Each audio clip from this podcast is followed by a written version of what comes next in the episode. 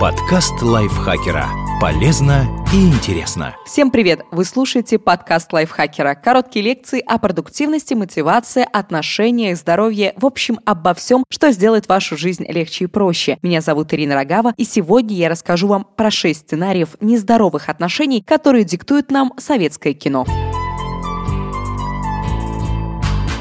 Фильмы, которые принято считать добрыми и романтичными, иногда учат нас очень странным вещам. Старая добрая классика советского кинематографа – результат совместной работы чрезвычайно талантливых людей. И в этих фильмах есть и тонкая драма, и отличный юмор, и отменная актерская игра. Однако в 21 веке общественные нормы поменялись, и модели отношений, которые нормально воспринимались в 1970-е годы, сейчас кажутся дикими. Под обстрел интернет-критики уже попадали нарциссические замашки интеллигентного слесаря Георгия из «Москвы слезам не верит», деструктивные мужчины Нади Щевелевой из «Иронии судьбы» и сомнительные отношения персонажей в служебном романе. И действительно, если смотреть оттепельное или перестроечное кино сквозь современную оптику, можно увидеть немало странного. Плохого человека можно исправить любовью. Афанасий Борщев – главный герой трагикомедии «Афони» Георгия Данелии. Потерянный человек, он лишен всякого чувства социальной ответственности, но влюбленную в него него молоденькую медсестру Катю Снегиреву совершенно не пугает разгильдяйство и безразличие героя. Она готова мокнуть под дождем в ожидании любимого и вытаскивать Афонию из неприятностей. А тот держит ее на безопасном расстоянии и одновременно спокойно флиртует с другими женщинами. И хотя концовка в фильме счастливая, становится ясно, что дальше все будет только хуже, а героев ждут сплошные разочарования друг в друге. В реальности огромное количество людей, подобно Кате Снегиревой, безуспешно спасают своих своих партнеров от алкоголизма, наркомании и других проблем, жертвуя собственным счастьем. Антисоциальное поведение и бесконечный запой красиво смотрятся только в кино, а для жизни лучше выбирать надежных и заботливых. В искусстве часто используется прием гиперболы. Драматизм намеренно усугубляется, образы героев делают более резкими, характер карикатурным, утрированным. В реальности не все так однозначно. Люди обычно вступают в отношения с благими намерениями, лелея какие-то мечты, надежды, надежды и планы. Выходя замуж, мало кто думает о разводе, даже если подписывает брачный договор. Также большое значение при выборе партнера имеет бессознательные мотивы. Потенциальный возлюбленный должен помогать реализовывать привычный жизненный сценарий, те взгляды, убеждения, опыт, примеры отношений, которые мы получили в детстве.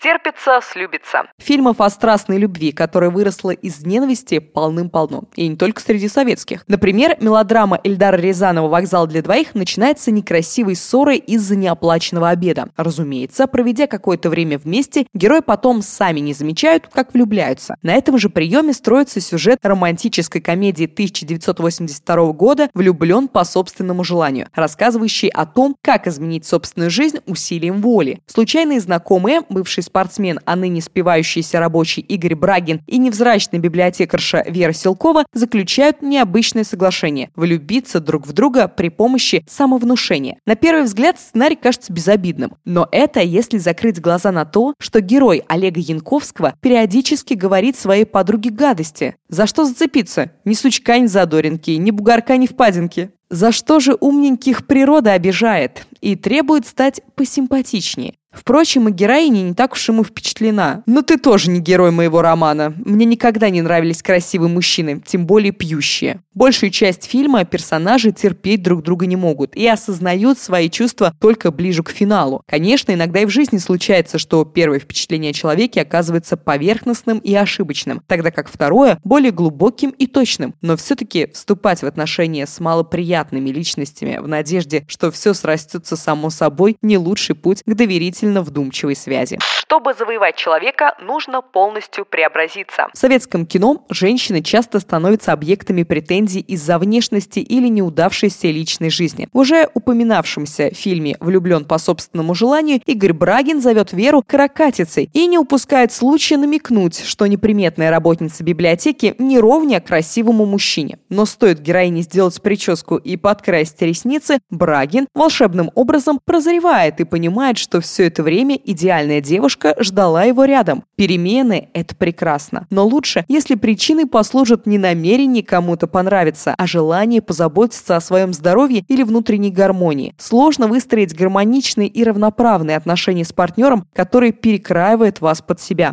Нормальной женщине не нужны ни карьера, ни власть. А если нужны, то только потому, что ей не повезло встретить хорошего мужчину. Чаще всего советские киногероини, добившиеся карьерных успехов, изображаются несчастными и страдающими от одиночества, а их жизненные и профессиональные достижения объясняются просто. Бедной незамужней даме больше некуда себя деть. Первый здесь вспоминается, конечно же, Людмила Прокофьевна Калугина из служебного романа. В начале фильма начальница предстает давно махнувшая на себя рукой мымрой. Подчиненные сторонятся ее или в лучшем случае жалеют. Она не женщина, она директор. Людмила Прокофьевна приходит на службу раньше всех, а уходит позже всех, из-за чего понятно, что она, увы, не замужем. Но когда в жизнь Калугиной приходит любовь, героиня резко теряет интерес к своим профессиональным обязанностям. Ой, как не хочется, боже мой, как не хочется, но надо идти руководить. Можно дофантазировать, что Людмилу Прокофьевну воспитывали в строгих традициях. На первом месте всегда были образование и карьера, а брак и дети могли поломать жизнь. Она руководитель, следовательно, гиперфункционал, человек, привыкший все делать сам. Поэтому для гармоничных отношений героиня выбирает гипофункционала Новосельцева, чтобы продолжать командовать не только на работе, но и в семье. У Новосельцева же наверняка были сложные отношения с властной подавляющей матерью, так что в лице Людмилы Прокофьевны герой находит желанный материнский образ. Не менее ярко иллюстрирует этот стереотип и героиня комедии по семейным обстоятельствам Галина Аркадьевна. Эта дама с непростым характером. На работе она сурово обращается с подчиненными, но стоит Галине обрести семейное счастье,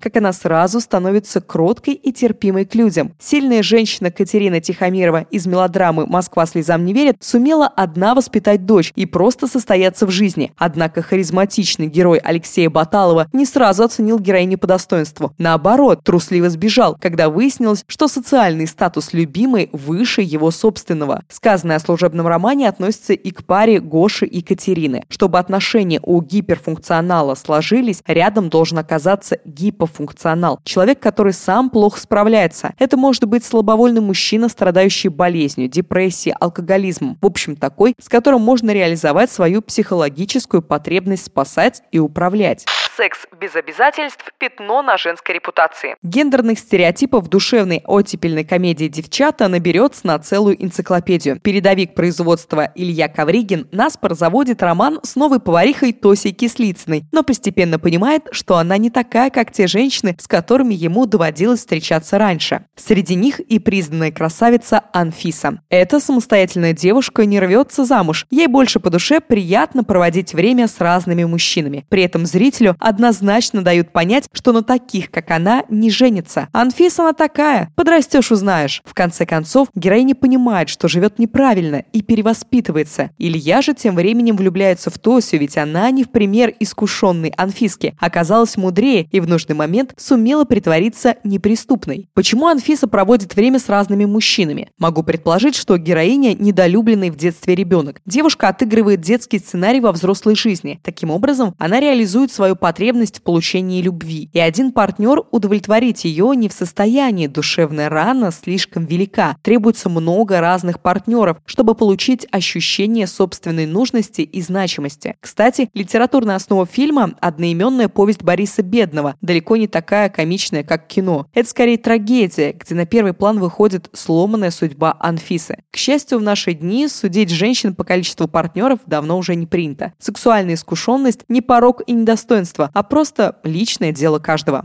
Лучший способ понравиться даме – вести себя как неотесанный грубиян. Все в тех же девчатах Ковригин спорит со своим приятелем на шапку, что влюбит в себя дерзкую девчонку Тосю. Неделя и будет бегать за мной как собачонка. Действует герой довольно странными способами. Во всеуслышание заявляет, будто девушка приготовила невкусный суп, а потом еще и отвешивает героине оплеуху за невинную шутку. И этот гениальный план, как ни странно, работает. Вероятно, именно такие сюжеты в духе «чем меньше женщину мы любим, тем легче нравимся мы ей» и породили ошибочную идею в том, что ехидными подколками и замечаниями на грани хамства можно привлечь даму. В действительности, так скоро можно вывести человека из себя или вовсе лишить его душевного равновесия. Клише сплошь и рядом встречались в фильмах ушедшей эпохи. Но зато в последние десятилетия на отечественных экранах появилось немало нешаблонных персонажей, выходящих за рамки киношных стереотипов. При этом режиссеры все чаще отказываются от морализаторства, а вместо готовых решений предлагают зрителям самим задуматься о динамике человеческих связей и о том, от чего люди расходятся или воссоединяются, и как пережить кризис в отношениях с близкими. Пересматривая любимое старое кино, мы неосознанно впитываем и